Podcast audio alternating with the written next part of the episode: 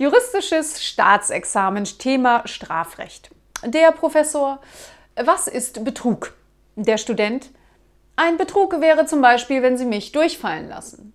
Professor, wieso das? Student, weil nach dem Strafrecht jemand einen Betrug begeht, wenn er die Unkenntnis eines anderen dazu ausnützt, um ihm Schaden zuzufügen.